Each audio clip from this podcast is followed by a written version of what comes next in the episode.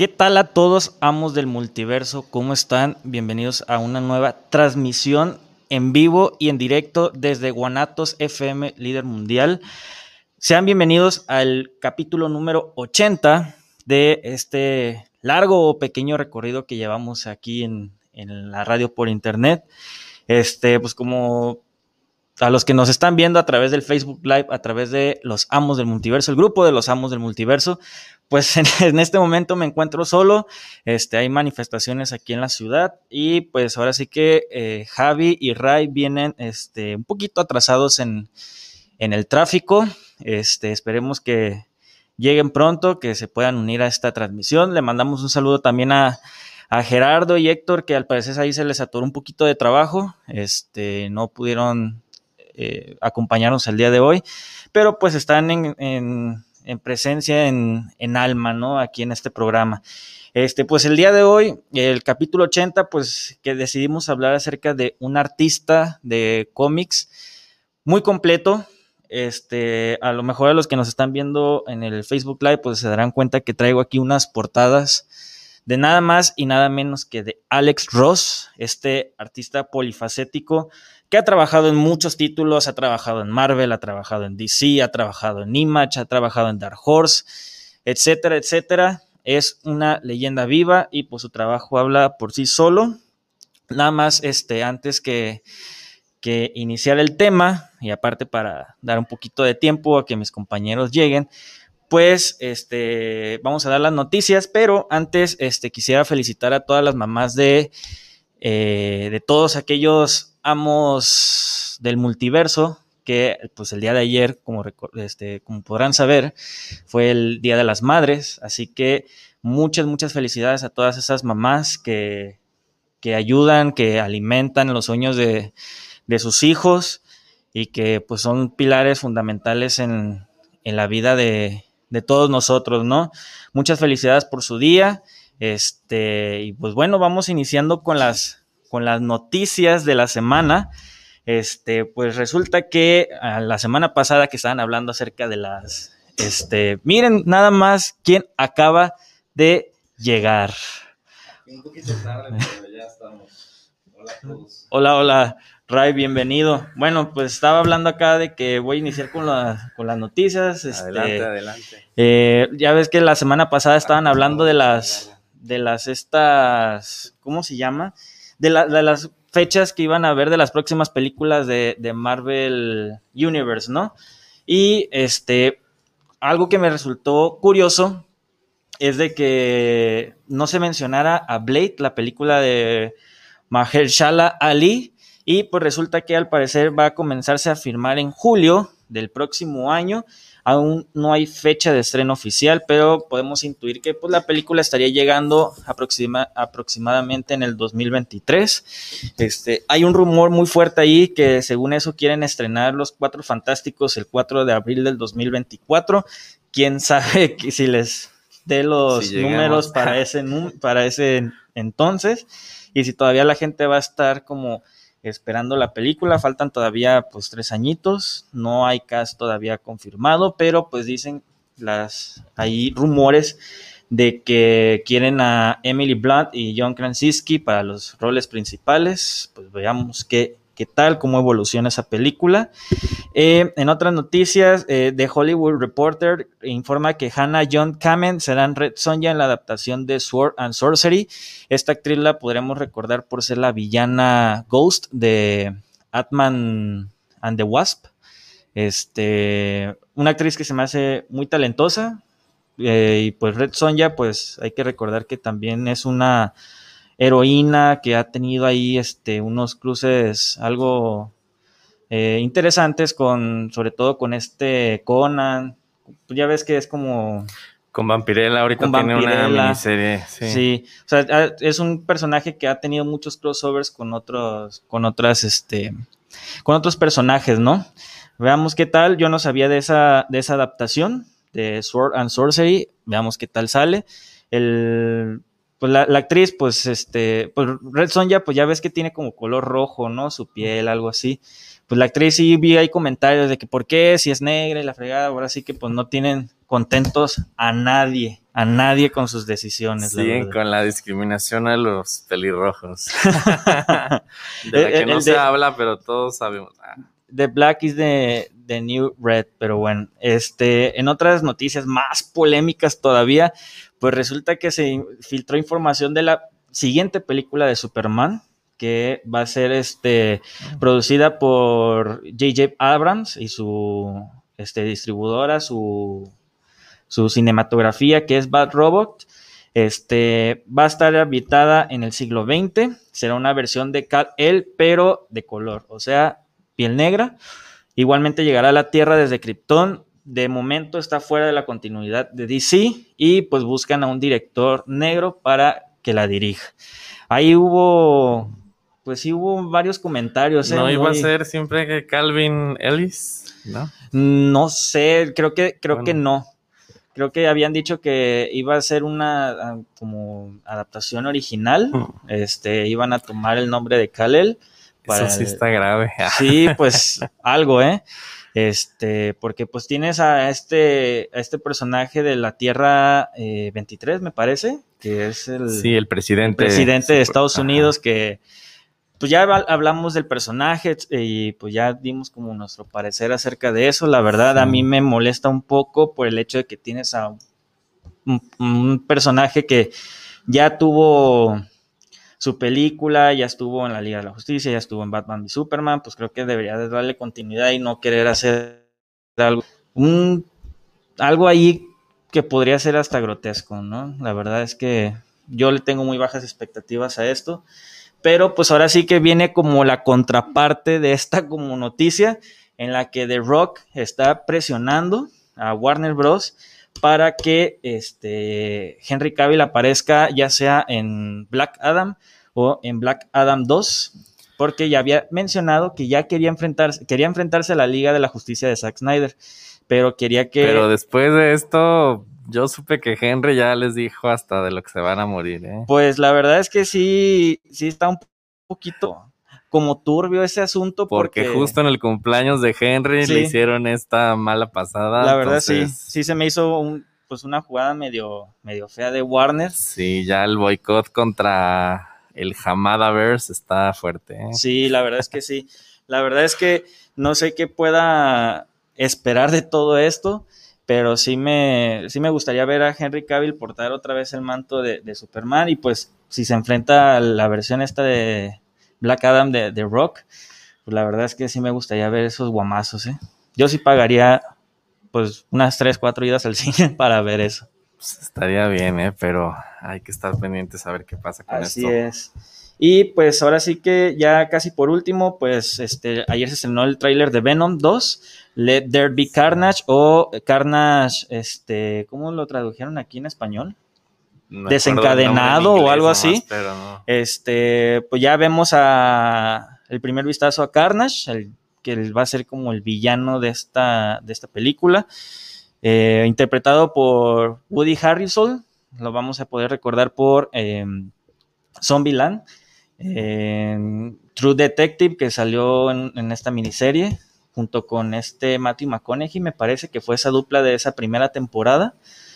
Eh, y pues, ¿qué otras películas ha salido? Pues ah, tiene varias. Ah, pues la de las. Salió la de tres anuncios por un crimen, ¿no? También. No, Woody Harrelson no es el, el, policía, el. No, ¿sabes? no, ¿sabes quién salió? ¿En dónde salió? en la de. En la de Los Magos, esto se me, se me fue su nombre. Donde aparece Jesse Eisenberg y el hermano de James Franco. ¿Sí te acuerdas de esa película? Ah, ya, ya, creo que sí. Sale también este Los ilusionistas. Los ilusionistas, sí. Ya, ya me acordé, también sale los Juegos del Hambre, sí. Sí.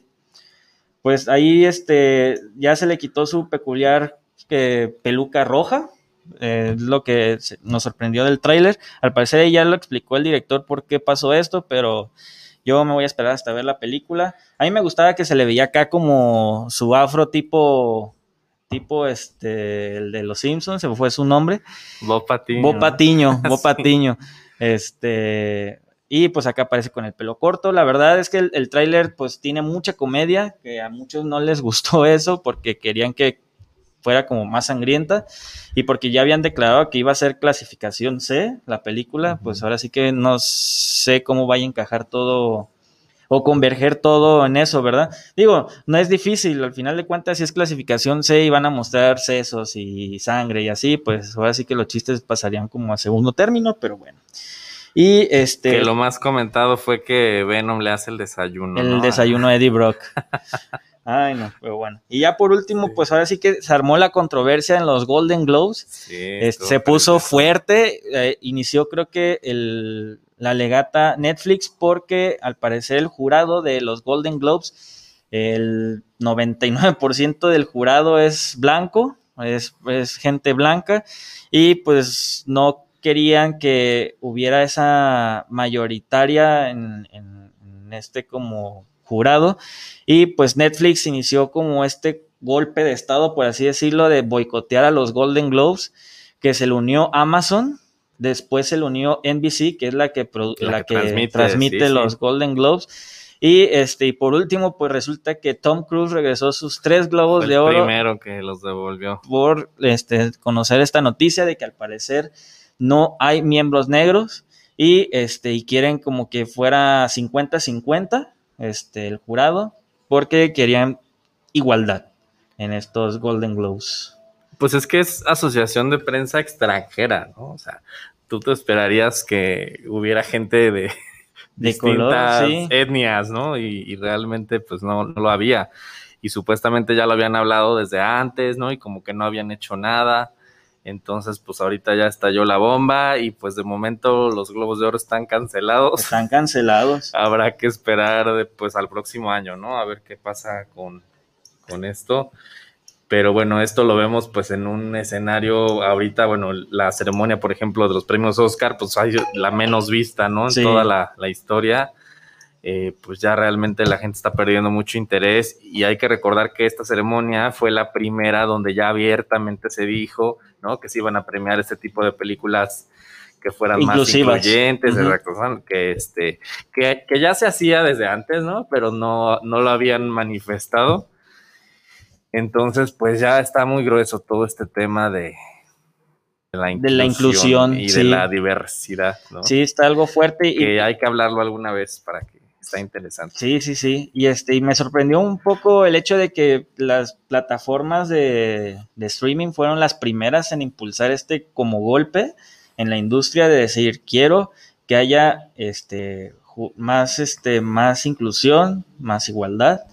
Y pues lo toman como, de cierta manera, como un parteaguas el hecho de que hace como, ¿qué será? Tres, cuatro años en que los Oscar modificaron ahí su, como su reglamento interno y permitieron que más este, miembros de prensa de color y dieran como sus votaciones para estos premios tan importantes, este, que creo que fue a partir de la, entrega 86, me parece, la verdad no recuerdo.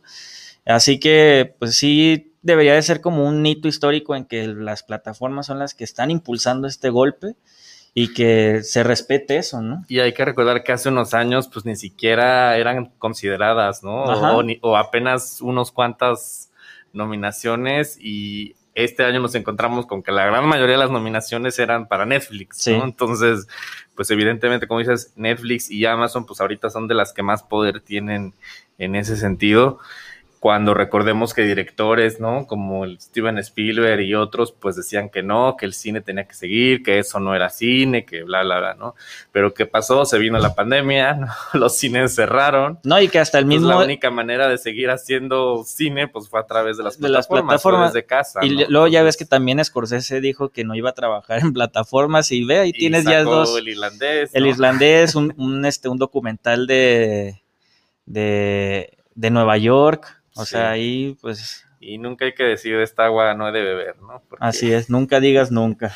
Y bueno, estamos muy pendientes también porque se va a estrenar esta película de Zack Snyder, The Army of the Dead, la próxima semana. No, ya el viernes, ¿no? El 21 de mayo. ¿A poco el 21? Porque ya, Yo, yo tenía entendido que era el 15, ¿eh? Que era este viernes. Caray, bueno, hay que estar pendientes pero ya muy próximamente iba a salir. Entonces, pues hay que recordar que supuestamente le van a dar franquicia, ¿no?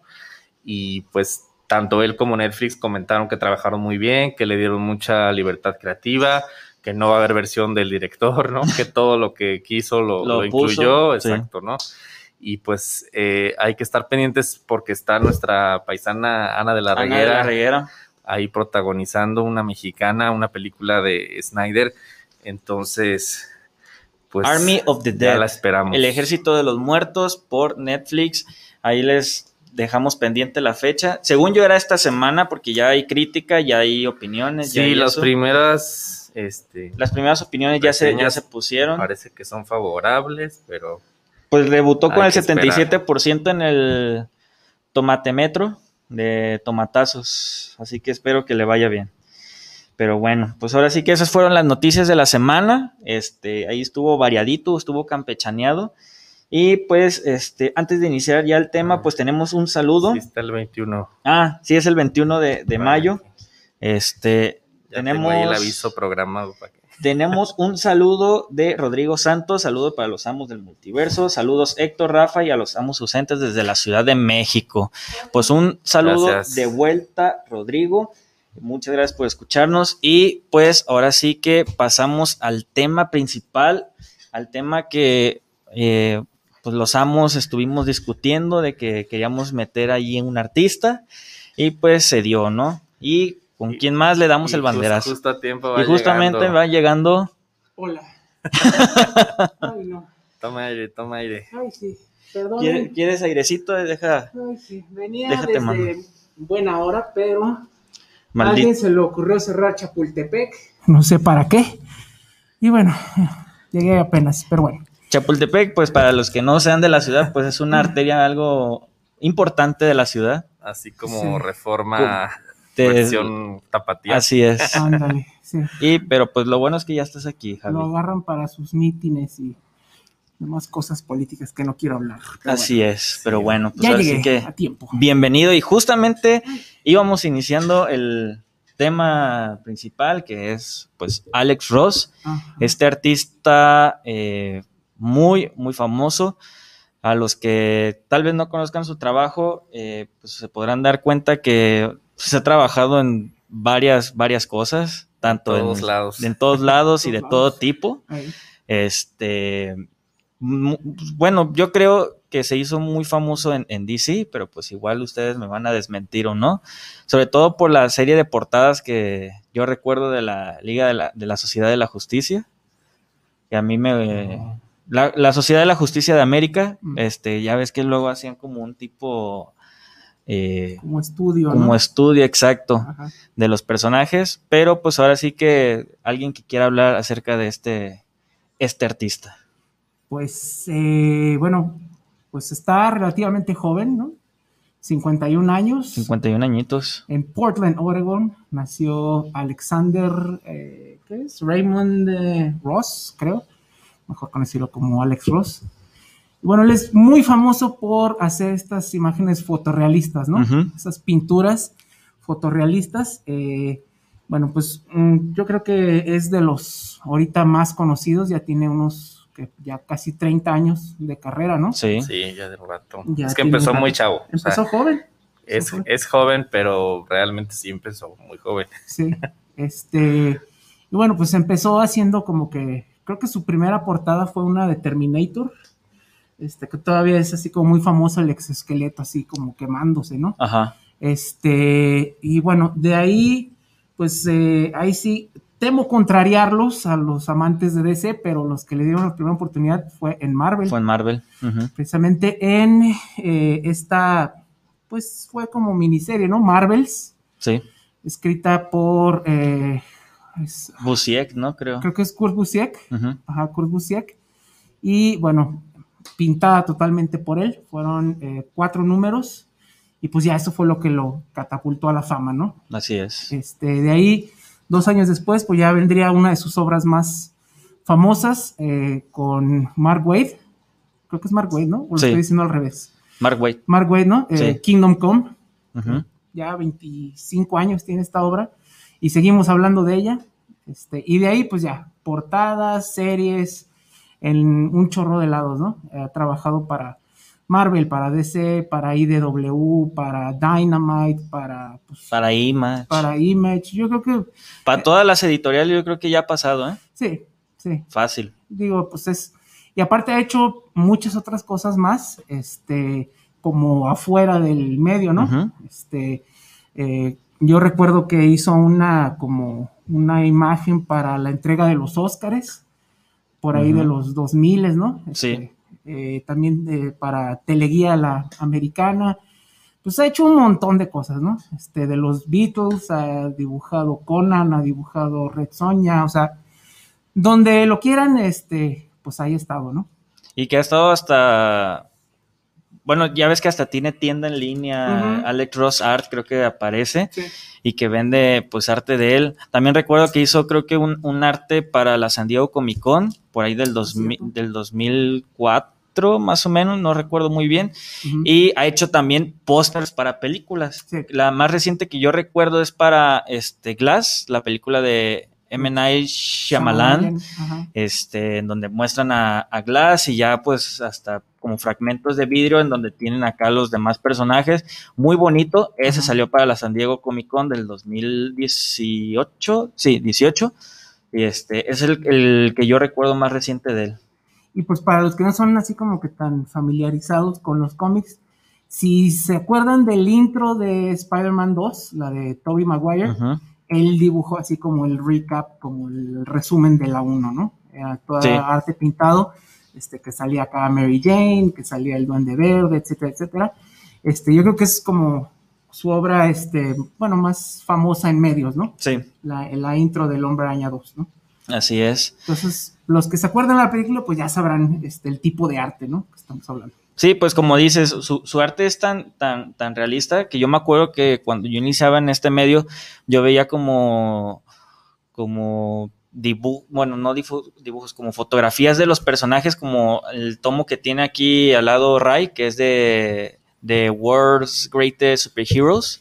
Este, realmente es como si fuera una fotografía, o sea, los colores, las sombras, este, las poses, las caras, sobre todo, de una manera muy realística, que yo creía que en verdad era una fotografía, pero con el paso del tiempo, pues me di cuenta que no, que era todo, todo un dibujo. Y todo a mano.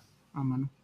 Que es lo, que es lo mejor, ¿no? Que un artista tenga esa, esa habilidad de poder crear algo así sin tener medios digitales, que todo sea a través de, de, de su lápiz, sus acuarelas y que le dé pues esa forma, ¿no? A esos superhéroes. Pues él ves que hay mucha controversia, ¿no? Porque muchos dicen que no es realmente un dibujante, sino que es más bien un pintor, ¿no? O un artista visual. De hecho, pues a él la mayoría de los premios que ganó eran en esta categoría, ¿no? De Best Painter, de mejor pintor, pero la ganó tantas veces que ya terminaron quitándola. o sea, mejor ya quitaron esa categoría porque pues siempre ganaba él, ¿no? Digo, aunque han habido otros artistas, pues con ese estilo, ¿no? Un poco más, este, pintado, por así decirlo, pues no lo han podido igualar, ¿no? Porque son artistas, pues más de esta escuela ya digital, ¿no? Y se han enfocado sobre todo en portadas. Pero algo que tiene Ross, pues es que sí tiene su buena cantidad de trabajos en interiores, y también eh, en portadas, ¿no? Últimamente es más por portadas, sobre todo de Marvel, ¿no? Últimamente está haciendo estas portadas que son como rostros de todos los personajes. No me acuerdo, tienen un nombre esa serie de portadas, este, iconos o... Ah, ya, ya. Marvelocity, ¿no? No, este... No, ese Marvelocity es como un recopilado, ¿no? Sí, de su trabajo en Marvel. Sí, sí, sí. sí Sí, icons, creo que, ¿no? Como iconos. Sí, algo así, o sea, pero como que están representando a todos los personajes pues importantes de, Marvel, son portadas variantes, es lo último que ha estado haciendo este Ross así famoso, ¿no? Sobre todo en Marvel.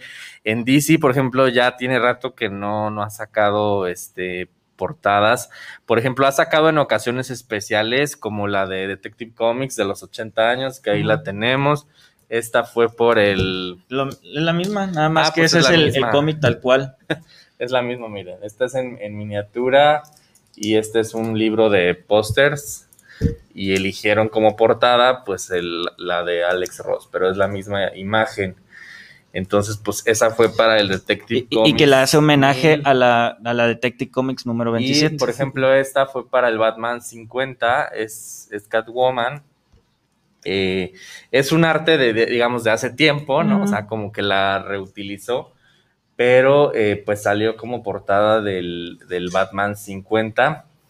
Entonces sí, o sea, como que para eh, ocasiones especiales, pues sí ha estado haciendo ahí una que otra portada, pero ya tiene rato que, Nomás que para Marvel, ¿no? Sí, o sea, que, que ha sido más exclusivo de Marvel. Sí. Por ejemplo, de las últimas que recuerdo que de, de él, que por ahí la tengo, ya no la alcancé a buscar, salió una de Wonder Woman 77 con Batman 66, Ah, sí, sí, sí. que fue un crossover y del primer número, ¿no? Hubo una variante de Alex Ross, se me ha hecho de las más padres que ha sacado. También en la miniserie de Batman 66 con Green Hornet, Sí. Sí. él hizo todas las portadas. O sea, son series ya de hace algunos añitos, pero fue como de lo último de DC. Por ejemplo, en la nueva serie de Vampirella, también, ¿no? El número uno salió con una portada de, de Alex Ross. Eh, es esta serie por los 50 años, ¿no? Creo, de, de Vampirella, es la más reciente. Es de Dynamite, pero pues sí, eso ha sido como de lo, de lo reciente. Pues ¿no? prácticamente el cualquier número uno en cualquier serie casi casi lo van invitando para que haga una portada, ¿no? Sí. Porque yo sí recuerdo, por ejemplo, esos crossovers de Green Hornet y Batman o Batman y Wonder Woman y él hacía los, los- las portadas y también muchas portadas, en muchos cómics lo han invitado a que haga el, el número uno, pues como Sí, variante. Por ejemplo, esta es, es un, es un uno de Fantastic Four. También. Es ot- otro ejemplo donde, bueno, ahí hizo la portada. Por ejemplo, este es un libro de portadas de, de Star Wars. Y bueno, la portada del, li- del libro de portadas, valga la redundancia, pues es de, de Alex Ross también. Del número en uno. En un, en un gran formato. Y efectivamente fue de, de este relanzamiento ya dentro de Marvel, ¿no? De Star Wars, que salió hace algunos años, que aquí en México se ha estado publicando también regularmente con Panini. eh, y pues ha estado en, en todo lo habido y por haber. Sí. Y, y, pues series también tiene pues ya bastantes, o sea, tanto escribiendo, comploteando, dibujando. Este, ha hecho bastantes pues en los dos. Ahorita la- las que se me vienen a la mente, eh, bueno, de, de Marvel hizo una que se llamaba Earth X o. Tierra, Tierra X. X. Precisamente lo hizo con esta a este artista que falleció, que falleció, sí, la sí. semana pasada, que hablamos. John Paul Leon. Ujú. Eh, él escribía y hacía como que, pues, los sketches y John Paul Leon ya terminaba, ¿no? Este, esta serie fueron como tres volúmenes y estuvo bastante larguita. Hizo algunas cosas de interiores, hacía la historia, que por cierto estaba interesante, y también, pues bueno, las portadas, ¿no? Obligadísimas las portadas. Y bueno, en, eh, en DC, ya de arte de interior, pues hay que recordar este, esta Justice. Justice, precisamente, que él también ahí fue como que escritor y Él como que más Coescribió, sí, con Kruger. con Kruger.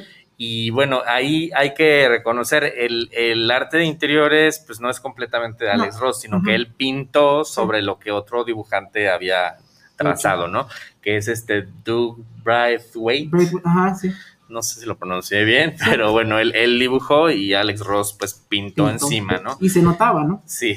Y estaba muy buena la serie, ¿no? la- Justice me gusta mucho Sí. visualmente. La historia así como que más o menos, ¿no? Medio flojita. Digo, no, no es su fuerte a lo mejor la escritura No, de, no, no. de Ross, pero, pero sí, visualmente no hay falla, ¿no? Era como que los super amigos, este, versión actualizada, ¿no? Sí, porque por ejemplo, pues es, es la es la historia donde podemos ver a más personajes del universo DC dibujados por Ross, ¿no? O sea, por ejemplo, los villanos pues más clásicos, ¿no? El, el Captain Cold, Poison Ivy, este, por mencionar algunos, ¿no? Que salen eh, Lex Luthor, etcétera. Sí. Eh, porque bueno, en, en lo, en, por ejemplo, en Kingdom Come, ¿no? Que es su obra cumbre en DC y yo creo que en general, ¿no? Podríamos decir, de Mark Waid, pues ahí dibujó a los superhéroes que conocemos, pero en el futuro, En el futuro. ¿no? Entonces creó estas versiones como muy icónicas, muy reconocidas Alternas, ¿no? de, de Batman, de Superman, de Wonder Woman, o sea, de los principales superhéroes, pero también creó muchos personajes nuevos. Bueno, co-creó, ¿no? Junto Sí. con Mark Waid.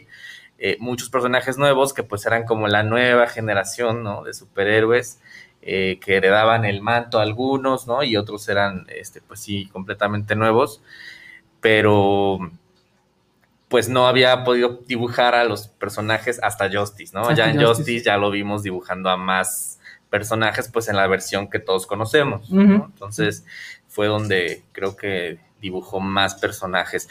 Porque bueno, están estas otras novelas gráficas, ¿no? Que son las que, las que se incluyen en este tomo, que son de finales de los noventas y pues están dedicadas sobre todo a los héroes, ¿no? No, aparecen, por ejemplo, tantos villanos. Eh, de la Liga de la Justicia son dos, la de Secret Origins y la de Libertad y Justicia, ¿no? Eh, una, pues es donde cuentan prácticamente los orígenes que ya no sabemos, y la otra se me hace una muy buena historia de la liga, porque ahí sí ves como por qué cada uno es clave en el equipo, ¿no? Y es esta liga, pues la clásica liga de, los 90 que a todos nos, nos gusta, ¿no? los siete, ¿no? Los siete, exacto, este, con Martian Manhunter, en vez de Cyborg como debe ser. e incluyendo a Green Lantern, ¿no? Que, es un poquito la diferencia con la actual. Pero bueno, están esas dos de la liga. Está Batman Guerra contra el Crimen. Sí, muy bueno. Superman Paz en la Tierra, que esa igual acá la tenemos. Sí. Eh, que estos los escribía Paul Dini, ¿no? Sí, todos fueron con guion de, Paul Dini. El de Wonder Woman, que era mm, Espíritu de la Verdad y Shazam, El Poder de la Esperanza. Que también, o sea, si tú buscas en cualquier top de las mejores historias de Wonder Woman o las mejores historias de Shazam, salen ellas. Están esas, ¿no? O sea, el piso negro de Superman también es como muy reconocido. El War on Crime de Batman también. Realmente, eh, pues Paul Dini sabemos su calidad como guionista, ¿no? Recordemos de la serie animada de Batman entre otras bastantes. Sí, sí, Pero estas colaboraciones que hizo con Alex Ross, pues fue sacando una cada año. O sea, ahorita en este tomo, pues tenemos los, las siete historias que hicieron juntos, pero cada una salió con espacio de un año, Entonces tomó bastante tiempo. Hay que recordar, como dicen, pues que Ross suele trabajar mucho con modelos, ¿no? Con fotografías. Eh, en muchos de los extras, ¿no? Por ejemplo, de sus obras, pues viene un poquito del proceso, ¿no? Que él sigue y, pues sí, es un proceso bastante tardado. Tardado. Entonces, los proyectos en los que ha estado, pues eh, definitivamente, pues para una serie regular, ¿no? Semanal, mensual, pues no, te, no, te da. Sí, con trabajo es una portada. Una portada, exacto. Eh, pero bueno, estos proyectos ya de novela gráfica, ¿no? Ya con más tiempo de en su ejecución, pues sí nos ha dejado un gran legado, ¿no? Por ese lado. Y pues también eh, hace poco, bueno, relativamente poco, cuando se relanzaron los Cuatro Fantásticos, él lanzó como un, eh, pues como una idea, ¿no? Como este, su proyecto, y bueno, lo rechazaron. O sea, pusieron, creo que es eh, Dan Slot, ¿no? El que está ahorita en los Cuatro Fantásticos. Prefirieron dejar a Dan Slot ay, que Alex Ross y la verdad es que se veía bastante bueno acá, muy psicodélico el arte. Muy prometedor. Me hubiera estado bien y quizás ahorita todavía seguiría haciendo algo, digo, quizás no dibujando, pero eh, portadas, yo creo, escribiendo, comploteando, eso hubiera estado interesante porque sí se veía muy interesante para dónde iba, pero bueno, eh, ahorita en Marvel eh, pues a los que están siguiendo Marvel o los que quizás no estén tan familiarizados, está haciendo las portadas regulares del Capitán América, eh, de Hulk. De Immortal Hulk. Immortal Hulk, que este ya hemos hablado en muchas ocasiones de la serie porque es yo creo que lo mejor que está haciendo ahorita Marvel, así sin duda. Y bueno, este también está haciendo estas, eh, bueno, estas son versiones de Televisa, estos del 75 aniversario que son como Ah. este, portadas icónicas de todos los personajes, ¿no? Sí. Entonces, eh, se mantiene muy activo. Digo, a cada rato pone ahí posts de cosas nuevas, pero bueno, no es un artista de grapas mensuales, ¿no? No. Y fíjate que, a opinión personal, yo siento que el arte de Alex Ross ha venido a menos. Como nos tenía acostumbrados antes, yo siento que las portadas que ha hecho en Marvel, sí las siento de menor calidad, fíjate. No sé si sea por el hecho de que pues ya tiene que hacer cuatro o cinco por mes, a que antes hacías una cada dos meses o cositas así, pero sí siento que por lo menos en los colores, ya no se siente que fuera tanto una fotografía. Ya se siente más, eh, las acuarelas más aguadas, no sé. Es que la mayoría son como solo los rostros, ¿no? Yo he visto que son así más de rostro que de cuerpo entero. Es que, por ejemplo, en esas series regulares que dice Javi que es de Immortal Hulk y de, de Capitán América, tal cual dibuja la Sí. portada, pues. Y yo sí he visto, y ya, y no es de ahorita, ya desde hace años, desde que empezó con el, esta onda de All New, All Different, que también hubo varias portadas en las que participó Alex Ross, yo sí veía que su arte, a opinión personal, sí estaba decayendo, pues. No era como lo que nos estuvo mostrando en, en DC, este, en la Sociedad de la Justicia, en, en Justice, en Kingdom Sí, Come, que de hecho tú si buscas hoy esas grapas, ¿no? Este, pues están agotadas o, o algo cotizadas ¿De la porque sí han sido muy, bus- muy buscadas, ¿no? La- esa serie.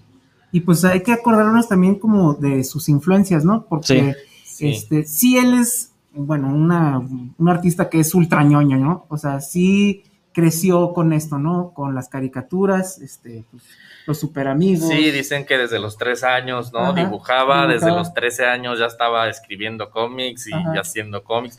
O sea, ha sido muy constante, realmente sí es como de que toda la, toda la vida, ¿no? Pero sí, cuando dices, cuando Marvel le dio su primera oportunidad, Sí. pues tenía veintipocos años, ¿no? Sí, pues O fue sea, el 94, o sea, ese Sí, ya fue 24 25, años, ¿sí? 25 años, sí. Entonces, este, y pues hay que recordar también que está muy influenciado por toda la música rock, ¿no? De, de los 70s. Estas portadas que mencionan de la JSA son eh, pues muy basadas en esta foto icónica de Queen, ¿no? Donde están ellos como que en primer plano, Sí. muy alusados, y el fondo es totalmente negro. Él siempre lo ha dicho, ¿no? Ah, Para mí, estos estudios son este, como homenajes a Queen, ¿no? Sí, todas estas portadas Todas lo que las caracteriza es exacto el fondo negro. El fondo negro, ¿no? Sí. Y pues ahí están todos. eh, Ahí vimos a Shazam, ahí vimos a Starman, vimos Flash, o sea, todos tienen este Hawkman. Pues de hecho, pues este, esta portada también de, de la recopilatorio, pues es, Sí. es muy parecido, ¿no? Que el fondo es, totalmente negro, este, y atrás, ¿no? Y digo, nada más, pues la, el- la persona, el, el héroe en primerísimo plano, este, nos recuerdan mucho también, mucho la influencia de los Beatles. Este, también ya hemos visto que como que le hizo un cuadro a cada quien, a cada, a cada Beatle, este, a, a George, a John, a Paul y a Ringo. Y pues ellos también aparecieron tanto en, en Kingdom Come como en Marvels, aparecen los Beatles. Entonces ahí está así como que es como que su influencia, ¿no? Cómics. Mete sus guiños, ¿no? Ahí. Ajá, sí, pues de hecho, este, no sé si se acuerden, en Marvels, precisamente en la escena en la que se casa este, Reed Richards con Sue, al fondo están los cuatro Los- Beatles, los Beatles, sí. o sea, de los 60 Sí, me acuerdo. y en, bueno, en Kingdom Come eh, están, pero como de, como con armadura futurista, más o menos como eh, Sgt. Pepper, con, con esos colores. Entonces, siempre es esa como la música muy importante para él y pues obviamente pues los cómics, ¿no? Y fíjate que estaba leyendo ahorita que una de las influencias también de Alex Ross es el artista Salvador Dalí. Mm, sí, se nota. Se me hizo curioso, yo no sabía ese dato, ¿eh? Y Norman Rockwell. Y Norman también, Rockwell. que es otro de las influencias. De hecho, ahorita que mencionas de los Beatles, pues hay una pintura, ¿no? De Alex Ross que se llama Yellow Submarine, Ajá, sí, sí. que pues fue una comisión así muy especial porque tenía más de 30 años, ¿no? Que nadie lo dibujaba a los Beatles. Entonces, pues sí fue como un antes y un después, se puede decir también Sí. en su carrera, ¿no? Sí. Y, y fíjate que ahí haciendo un pequeño spoiler del próximo capítulo, este Alex Ross ha participado nada más dos veces en el cómic de Spawn eh, de Todd McFarlane, que fue en el número 100, en donde está como cargando a este Spawn a un niño negrito, y este cómic que es el 301, que ya es el que rompe el récord de los 300 números de publicación actual, también hecho por Alex Ross. Se me hace un detalle algo interesante porque pues Spawn es creo que de las series más grandes de Image y que nomás ha hecho dos portadas para Todd McFarlane. Sí. Se me hace curioso pues Es que sale caro. Es poco, pero ahí dejó también su, su huella, ¿no? su Sí. huella. De hecho ya aparece creo que en una portada de entre los artistas que inspiraron a Spawn o que han contribuido a Spawn, ahí aparece su nombre. En esta como mítica portada en donde aparecen como los edificios, pero nombres, vienen ¿no? los nombres. Sí. Fíjate, y ahí no viene el nombre de Neil Gaiman, ¿eh? No, en la pues no. portada de Spawn. Ya se pelearon. Pero pues por lo menos ahí el agradecimiento o algo, ¿no? Billetes son billetes. Oigan, este, pues antes de que se nos pasen, hay Ah. por ahí algunos comentarios. Nuestro compañero Héctor, que no pudo venir, primero nos dice que le dimos tres horas y media de slow motion. Supongo que se refiere a Zack Snyder, ¿no? A la Zack próxima Snyder. película. Death. Luego nos dice Esad Rivik. Quiero creer que No sé él nos, nos- refería nos ahí, comenta pero- esa Rivik por el hecho de este como influencia de artistas que ha tenido o que ha influenciado a Alex Ross A otros. a otros. A mí se me, se me viene a la mente, por ejemplo, esa Rivik por cómo hace la- las acuarelas. Se me viene también a la mente Lee Bermejo con los últimos trabajos que ha hecho que se me han hecho impresionantes, cómo, cómo ha hecho esos matices del blanco y negro. Y este Mark Brooks también se me hace muy, Es muy otro, bueno. ¿no? De También. los que han seguido esa escuela, esa línea. Esa línea. Y bueno, nos dice que también para Batman The Shadow hizo variante, Ah, esa Sí. también por ahí la, la tengo. Y menciona en Astro City, también tuvo como su ron de portadas. Pues. Ahí- Sigue todavía, Ahí ¿eh? fue con Busiek, ¿no? Sí, este, volvió Busiek. a trabajar con Busiek. Esta serie es de Vértigo, ¿no? No, es Image. Image. Ah, yo Sí. pensaba que era. Bueno, Homage Image sí es este Astro City.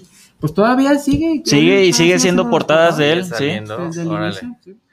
Y es Y buena la serie. este, tenemos otro comentario, eh, no sé cómo se llame, pero aparece su usuario como Pitrocleo. Pitrocleo Caraleloide. Saludos, amos del Él multiverso. siempre nos sigue desde hace Nos rato. dice, no sabía quién era Alex Ross, hasta que un amigo me dijo que era el que hizo los dibujos de los créditos iniciales de Spider-Man 2. De ahí ya me comencé a fijar más en su arte. Ahí está. Pues qué bueno, ¿no? Digo, es lo, es lo padre de esto que, que pues ya ha trascendido más allá del cómic, ¿no? Entonces, pues si lo ubicas por una película, pues qué bueno, de esa manera conoce su arte y pues aquí, aquí hay algunas opciones de todo lo que ha hecho y pues más las que hemos ido mencionando para si les gusta su arte, pues que se den allí un clavado, ¿no? En lo que, en lo que ha hecho. Pero pues cuéntenos A ver, tenemos. cuál es su trabajo favorito. Tres saludos. Valeria Ramos, saludo para el programa. eh, saludos desde la Ciudad de México. Está muy bueno y sobre todo los cómics que están mostra- mostrando en pantalla. Muchas gracias. Muchas gracias. gracias. Yo no puedo traer los míos ahí. disculpen. Digo, para los que no nos estén escuchando a través de Guanatos FM, acuérdense que lo pueden hacer en YouTube. Ajá. Ahí buscan Guanatos FM y en la transmisión en vivo, Los Amos del Multiverso. Ahí estamos martes 7 de la noche. Y también por Facebook, desde eh, Guanatos FM, también en, en- en Facebook, o desde el grupo de Los Amos del Multiverso, que pues para que se unan ahí a esta comunidad, ¿no? A ver, tenemos otros dos. Raúl García, saludos. Escucho su programa en la colonia Oblatos. Una felicitación por el excelente programa. Eh, aparte de los cómics que están aquí expuestos en la mesa. José Ramos, saludos. Escucho su programa desde Zapotlanejo. Saludos y una gran felici- felicitación porque está muy chido su programa y sobre todo los cómics que tienen en la mesa. Pues sí. Y faltaron, ¿no? no si no, no Faltaron, faltaron, sí, no, la verdad, no. este, ya no alcanzamos a, bueno, yo ya no alcancé a meterme así a buscar en las cajas. Sí, yo, Sí. yo también fue así lo primero que vi, lo agarré. Saqué lo que tenía en el, en el librero. Bueno, miren, este otro se lo recomiendo bastante. Bastante, Alex Ross también. nada más hizo la portada. Este, acá está también la parte de atrás, pero es la historia del universo DC Mm, en inglés, ¿no? History of the DC Universe, pero lo hace esta excelente dupla que son Mark Wolfman y George Pérez, que seguramente les suenan de Crisis en Tierras Infinitas, de los Teen Titans, etcétera, ¿no? sí. Pero está muy, muy bueno este cómic porque pues tal cual te cuenta, ¿no? Cronológicamente para hacer un poco de sentido, ¿no? La, la- de toda La historia que ha tenido eh, el universo DC. Y es muy interesante, digo, las ilustraciones de George Pérez pues, están increíbles y Wolfman pues también sabemos que es un muy buen guionista y, y te lo cuentan así platicadito, muy padre, o sea, la verdad no, no es un cómic así con globos, ¿no? Este, sino que pues es una narración, es un poco en prosa, Sí. pero son párrafos cortos, ¿no? Este son eh, pues pocos renglones, o sea, te lo lees muy rápido y la verdad sí te da así como un este pues un conocimiento, ¿no? Este, pues Así ya básico, aceptable, ¿no? Ujú, sí. ya aceptable sobre el universo DC, ¿no? Digo. Ross nomás hizo la portada, pero la verdad es un, un cómic que vale mucho la pena, que creo que desafortunadamente no se ha publicado aquí en México, ¿verdad? No, mm, mm. Está pendiente que, que lo saquen, hay que pedirlo. Pues A. Televisa. Pero bueno, es, es del año 86, precisamente después de la crisis, ¿no? Se intentó hacer un poco sentido. como un epílogo más o menos. Y bueno, esta reedición es del 2002, pero este, pues échenle un ojo, ¿no? Yo, yo otra historia que les podía recomendar es la de Kirby Genesis, Mm. esta serie también que de la mano de Kurt Busiek, Sí. este, en donde fue publicada por Dynamite, me parece, Dynamite, creo. que es donde recupera como estos personajes del Kirbyverso, este, y pues justamente Alex Ross participa tanto en portadas como también en algunas secuencias interiores del, del- del cómic. Aquí salió en español, me parece, Sí. creo que por Bruguera, Mm, la extinta editorial Bruguera. ¿No fue Camite o.? Es que no me acuerdo, o fue Panini, la verdad no sé, pero como ya tiene años, Sí, cerca de, ¿qué será? ¿Seis años? ¿Siete años? si no es que más. este, en donde lanzaron, fueron, que, fueron cuatro números, me parece, este, y pues todas venían con la portada de, de Alex Ross, este, y pues también es una historia que, como dice Ray, que ayuda como a cimentar la, la- una como historia, Un ¿no? universo, ¿no? Un universo exacto. Y pues también esa es la que les recomiendo. Esa sí salió en español, así que la verdad desconozco la editorial de aquí en México. Sé que salió en español, pero no tengo el dato ahorita de si salió en, en Camite, Bruguera o Panini. Pues yo creo que así como que ahorita retomando lo que ha salido en español, vale la pena este pues decir, por ejemplo, ese libro que está ahí el de eh, los superhéroes, eh, ay, siempre se me va el nombre, eh, pues salió hace relativamente poco en editorial Televisa, ¿no? Ujú. Fue pasta dura y este reimprime todas estas novelas, estas novelas gráficas. Este, ahorita, pues, los volúmenes que han salido, los pocos volúmenes que han salido de Immortal Hulk, eh, el volumen 1 creo que salió, ese tiene portada de Alex Ross. Eh, él no hace todo, nomás las portadas, pero sí vale mucho. fue parte del éxito de la serie, Sí, ¿no? igual está muy bueno, pero seguramente las portadas de Alex Ross Sí. algo habrán tenido Sí, que, ver, ¿no? Para el primer número, ¿no? Ya te enganchas. Sí, sí, sí. Este, pues obviamente también Capitán América, este, que ahorita está Shin Coates escribiendo. Este, también las portadas son de Alex Ross. Y bueno, eh, pues, ¿qué más? Hizo para Amazing Spider-Man. Amazing Spider-Man también. O sea, pues casi todo lo, eh, todavía encuentran bastante del trabajo de Alex Ross. Bueno, Kingdom Come que ha salido pues N cantidad de veces. ¿no? Sí. Ya creo que van, yo creo que como cuatro veces, ¿no? Creo que sí. O Pues, sea, el- bueno, el- aquí en el- México salió la edición de Beat, De Beat. Ajá. Este, era en los cuatro números como salió originalmente, ¿no? Formato Prestige. Con el. Y luego hubo un epílogo, ¿no? Que salió, pero fíjense, ese no salió aquí en México, salió para eh, eh, exportación. es lo que iba, es lo que iba a decir, ese Sí. dato curioso aquí en la. Un, un dato así súper rápido, este, acerca de ese epílogo de Kingdom Come. Sí. Aquí hay un personaje en Guadalajara que se hizo muy famoso Ah, por vender fotocopias del epílogo de Kingdom Come y venderlo como si fuera original. De cuyo nombre no quiero acordarme, ¿verdad? Digo, no vamos a darle el No nombre de este sujeto, nadie, pero pero para no darle publicidad gratis, pero este, pues así se armó y ahorita es como un mito entre, el, entre la comunidad comiquera porque ese, esa noticia salió, se corrió por todo México, o sea, los chilangos saben de esto, sí, los sí, norteños saben de esto, en el sur saben sobre las, las famosas fotocopias del epílogo de Kingdom Come, o sea, la verdad ahí un suceso algo inquietante, pero un dato este perturbador, como diría Dross. Ajá. Así es. Perturbador. Y de las ediciones, bueno, ya en deluxe, ya en pasta dura, completas, pues fue de las primeras que tuvo aquí en Televisa, Sí. ¿no? Este, esa edición, pues hoy en día la dan bastante cara. Sí, es buscadita, ¿eh? Pero bueno, salió una nueva que creo que trae más contenido, ¿no? Que, es que, sale con el sello de Black Label. Exacto, que es la más reciente que ya se tiene y pues chequen eh, lo que hay, ¿no? Digo, este, este, tomo, este tomo de portadas de Star Wars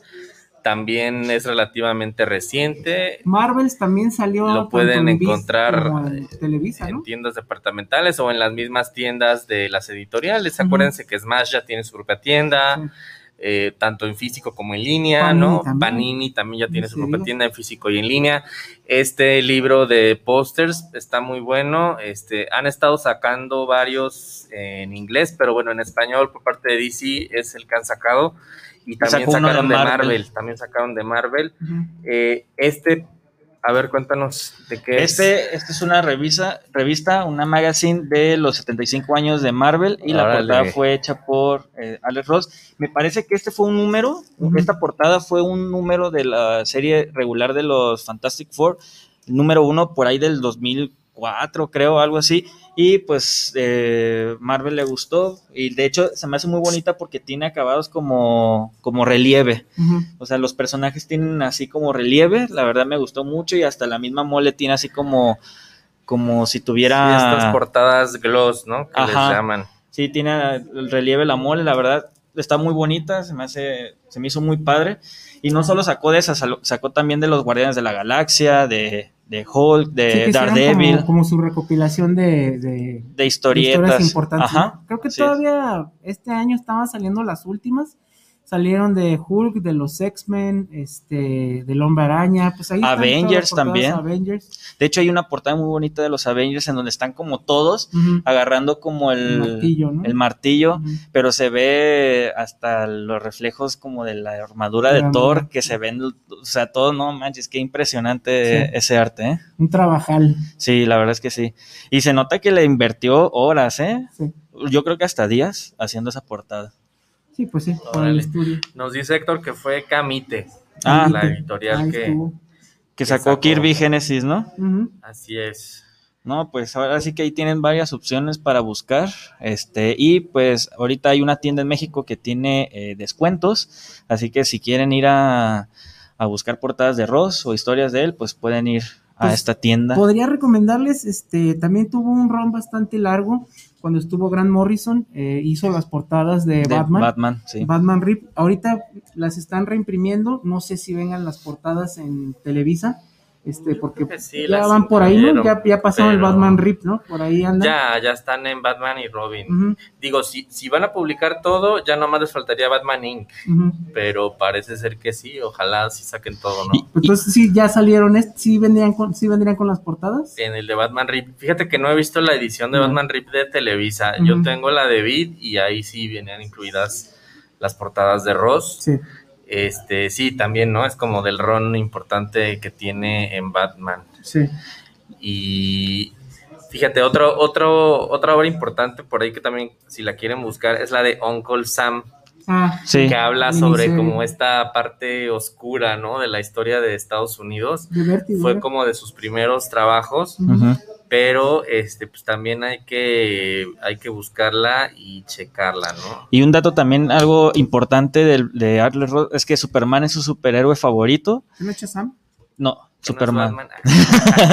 y este, y fíjate, y casi no ha trabajado con el personaje. Tiene algunas portadas para Action Comics y Sí. Adventures of Superman, pero por ejemplo, cumplió este los mil números, no sacó portada. Estaba en no- Marvel. Ajá. Pero pues ya ves que pues, sacaron portada de Alex Ross para el Detective Comics 1000, pero Pero, para pues, es Action, pues sí. Pero pues lástima. La verdad es que me hubiera gustado un trabajo de él para Action Una Comics. cuestión reciente de Ross que también hay que dedicarle luego un programa a eso es lo del NFT, Mm.